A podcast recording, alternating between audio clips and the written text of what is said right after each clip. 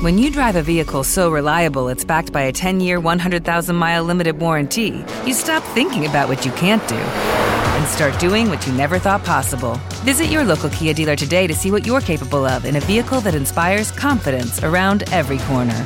Kia, movement that inspires. Call 800 333 4KIA for details. Always drive safely. Limited inventory available. Warranties include 10 year 100,000 mile powertrain and 5 year 60,000 mile basic. Warranties are limited. See retailer for details. With lucky landslots, you can get lucky just about anywhere. Dearly beloved, we are gathered here today to. Has anyone seen the bride and groom? Sorry, sorry, we're here. We were getting lucky in the limo and we lost track of time. No, Lucky Land Casino, with cash prizes that add up quicker than a guest registry. In that case, I pronounce you lucky. Play for free at LuckyLandSlots.com. Daily bonuses are waiting. No purchase necessary. Void were prohibited by law. 18 plus. Terms and conditions apply. See website for details. Neste podcast você confere uma entrevista do Politize concedida à Rádio Transmundial falando sobre como escolher um bom candidato.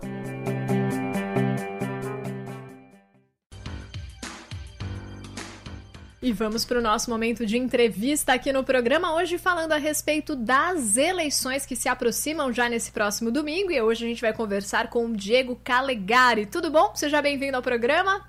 Bom dia, tudo bem? Tudo ótimo. Diego, queria que você contasse pra gente sobre o Politize aqui, desde quando surgiu e qual a ideia de vocês. Legal. Politize é uma plataforma de educação política que leva conhecimento sobre, sobre política de uma forma fácil, descontraída e sem vinculações político-partidárias, né? sempre buscando respeitar a diversidade de pensamento, diversidade de, de crença política. E nós estamos no ar desde 1 de julho do ano passado, então há 16 meses. Ótimo, Diego. E eu queria que você contasse pra gente, né, na escolha do candidato, o que, que uma pessoa precisa fazer para fazer uma escolha segura. Eu sei que tá muito próximo já das eleições, né, para ir uhum. atrás, para pesquisar, mas ainda bem que dá para fazer antes, né, do que se arrepender depois da escolha. Ah, eu não considerei aquilo que precisava ser considerado, eu não fui atrás, eu não chequei essa informação. Como que vocês no Politize aconselham as pessoas na hora mesmo de escolher um bom candidato, não só pensando em prefeito, que é normalmente a preocupação maior, né? Mas também nos outros candidatos que, de certa forma, vão lá, vão nos representar e a nossa responsabilidade, né, por colocá-los ali. Claro. Bom, eu acho que a primeira coisa é conhecer o papel né, desses, desses candidatos, dos cargos ao qual esses candidatos estão se estão pleiteando, né? Então, entender o que um prefeito faz, entender o que um vereador faz, qual é a diferença desses papéis Existem muitas promessas aí que é, são promessas muitas vezes desalinhadas com aquilo que o cargo é, pode fazer, com aquilo que o, cargo, que o vereador pode fazer, o que um prefeito pode fazer. Então acho que o primeiro ponto é conhecer a fundo qual é o papel dessa, dessas pessoas enquanto eleitos e o que, que eles podem e não podem fazer. E o segundo é conhecer os próprios candidatos, né? É difícil você votar quando você não tem conhecimento de quem é o candidato, qual é o partido ao qual ele está afiliado, quais são as bandeiras, as causas que ele defende, é, como que ele já se comportou na sua vida pregressa, seja como profissional né, de mercado, ou seja ele como político, caso ele já tenha, um, um já tenha sido eleito. Eu acho que são dois, dois lados bem importantes, entender o cargo para o qual esse candidato está pleiteando e conhecer o próprio candidato, né, antes de votar. Ótimo, Diego. Bom, a sua resposta eu vou dividir aqui em duas partes para te fazer uma outra pergunta. Numa das questões que você apontou é prometer aquilo que não tem nem condições de cumprir, né? Às vezes uhum. a pessoa é, acompanha e fala: Nossa, essa proposta é perfeita, é tudo que eu queria, que ótimo, vou votar. Mas e aí, será que isso é possível, cabível de ser feito, né? Então, como que a pessoa pode ir atrás dessas informações? E a outra pergunta, né, que eu queria que você contasse aqui explicasse um pouquinho mais para a gente é sobre realmente as funções. Como que depois a gente pode acompanhar os candidatos e saber se aquilo realmente tem sido feito ou não? É, a primeira questão ali, até no próprio Politize, é no www.politize.com.br, as pessoas podem ver que a gente tem lá vários conteúdos dizendo, dizendo o que, que um vereador pode fazer e o que, que um prefeito pode fazer. Então ali a gente já tentou deixar bem didático, bem fácil de entender. Agora, também tem coisas que às vezes o, o prefeito, o vereador promete que está dentro das suas atribuições, mas que são aquelas promessas mirabolantes que ele nunca vai conseguir realizar. Né? E aí acho que é um pouco mais difícil fazer essa distinção. O eleitor ele tem que fazer é, um pouco mais de pesquisa, verificar realmente qual é o orçamento do município, quais são as prioridades. Então, é, eu diria que além de entender o papel em si das pessoas, ver se não está sendo prometido algo que não, é, não cabe ao papel, tem que entender a realidade das propostas. O prefeito que promete asfaltar todas as ruas da cidade, o prefeito que promete construir 30 novas é, creches, enfim, tudo isso tem que ser avaliado à luz do que é possível orçamentariamente e do que é, vai ser capaz de fazer. E para em termos de acompanhamento de mandato, existem várias formas de acompanhar. Né? as câmaras de vereador, em geral, têm nos seus sites todas as publicações de tudo que está acontecendo, tudo que está sendo discutido, todos os projetos de lei que estão sendo propostos, em que, que andamento está dando para esses projetos de leis, enfim. E a prefeitura, bom, aí tem formas mais indiretas de acompanhar, os próprios noticiários, é, a assessoria de comunicação da prefeitura, enfim, o site da prefeitura. Tem muitos sites também, como meu município.org.br, que tem dados sobre o, o, o, o município, como está a gestão fiscal, como está a educação. Então tem várias formas de acompanhar. Acho que a internet é uma ótima ferramenta aí para o cidadão estar tá ligado no que está acontecendo nesse, nesse mandato. Ótimo, Diego. No finalzinho da entrevista, até vou pedir para que você repita o site para o pessoal já ir acessando. Estou com o meu aqui aberto, mas para todo mundo uhum. poder conhecer mais. Agora, eu queria que você falasse da questão do pensamento mesmo político do povo brasileiro na hora de escolher o candidato. A gente percebe muito que tem a ver, às vezes, com a simpatia. Ah, esse candidato é simpático, ah, ele me passa confiança. E muitas vezes é uma escolha muito mais populista do que uma escolha voltada. Pera, e o partido Sim. em que ele faz parte? A gente sabe que ninguém governa governa sozinho, né? E eu queria que você falasse pra gente como que você olha, né, pro passado é, nosso, assim, como eleitores, e como você olha pro presente. Você acredita que o povo brasileiro tem amadurecido na escolha dos seus candidatos? Eu acho que tem sim havido um amadurecimento, principalmente com maior acesso à informação, né? Hoje a internet ela vem para dar uma democratizar muito mais a informação e descentralizar ela de, de grandes meios de comunicação somente.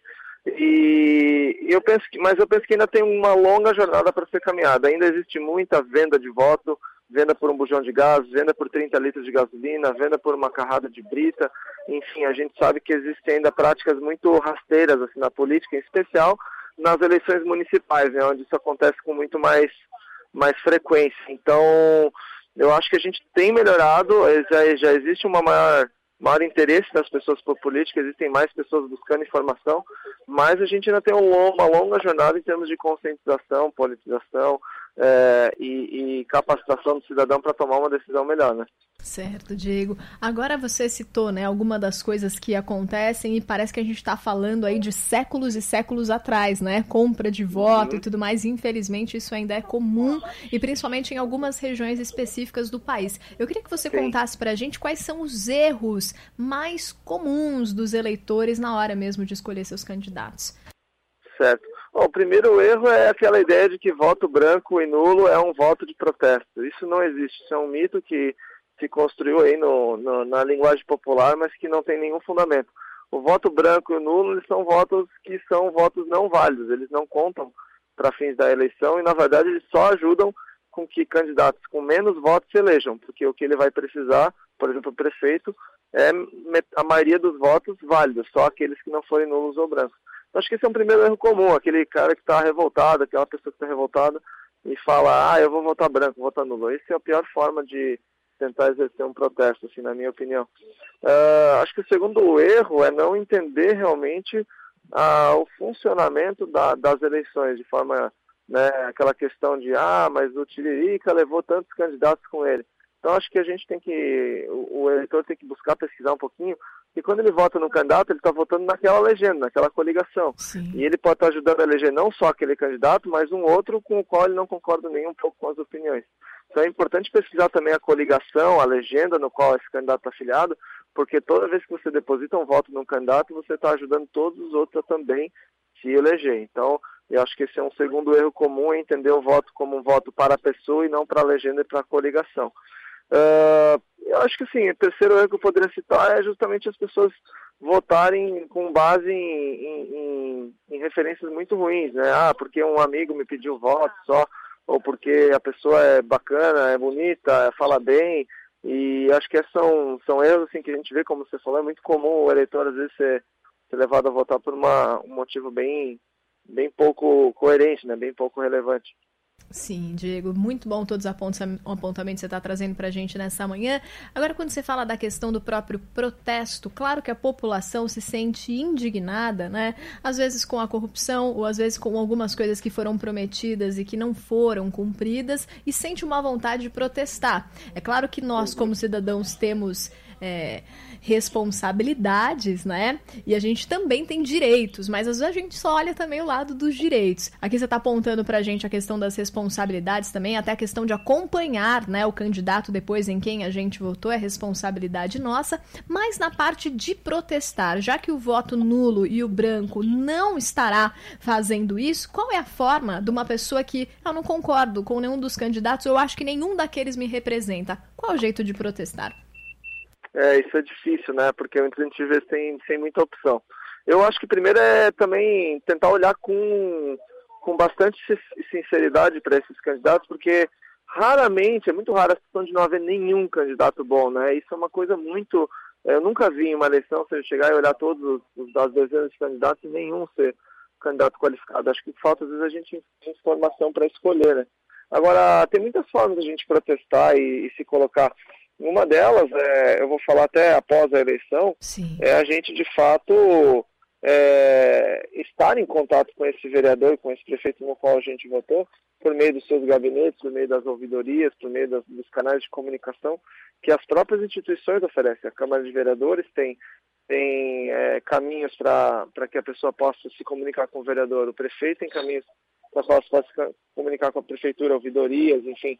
Então eu acho que além daquele protesto de rua, de lá, manifestar e na internet, a gente reclamar, eu acho que a gente tem que levar essas reclamações para quem pode fazer a diferença. Não adianta ficar também só reclamando em mesa de bar, em Facebook, que isso não vai resolver nada, né? É verdade, Diego, e muito bom isso que você aponta aqui para nós, porque até quando a gente fala, ah, mas parece que a população está é, tá mais politizada, talvez tenha mais acesso à informação, mas se só fica numa discussão que não gera mudança, né? A gente tem um acesso à informação gigantesco, mas se ele não se formar em conhecimento, em transformação, aí a gente vai ter mais do mesmo, né, adiante. Exato. Mas o bom é saber que tem pessoas, né, pensando realmente em politizar a população, em trazer acesso a esse conteúdo. E eu queria então que você reforçasse aqui no final pra gente o site, para que o pessoal hoje mesmo pudesse já entrar. É. As eleições estão muito perto, para que isso pudesse ser feito hoje, sem mais demoras. Legal. Bom, é o www.politizer, com Z, né, politizer.com.br. Lá vocês encontram conteúdo sobre diversos assuntos. Nós temos uma trilha de conteúdo só sobre eleições, votos brancos, votos nulos, coligação, partidos, enfim, tudo isso está bem explicado lá com vídeos animados, com infográficos, com textos bem, com uma linguagem bem acessível. Então, é, o nosso objetivo é, é, deixar para o cidadão uma informação educativa de uma maneira muito, muito fácil de ser, ser acessada, muito fácil de ser compreendido. Então lá recomendo bastante o acesso a todo mundo que ainda está com algumas dúvidas em relação à eleição. Muito obrigada. Hoje conversamos com o Diego Calegari aqui no nosso momento de entrevista. Desejo uma boa eleição para você nesse domingo e fico o convite para você voltar conosco em outros momentos aqui na rádio. Ok, obrigado pelo convite. A gente que agradece.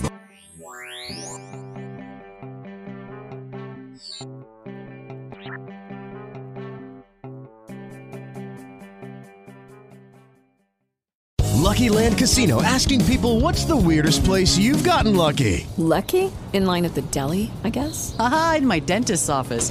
More than once, actually. Do I have to say? Yes, you do. In the car before my kids' PTA meeting. Really? Yes. Excuse me, what's the weirdest place you've gotten lucky? I never win and tell. Well, there you have it. You can get lucky anywhere playing at LuckyLandSlots.com. Play for free right now. Are you feeling lucky? No purchase necessary. Void where prohibited by law. 18 plus. Terms and conditions apply. See website for details.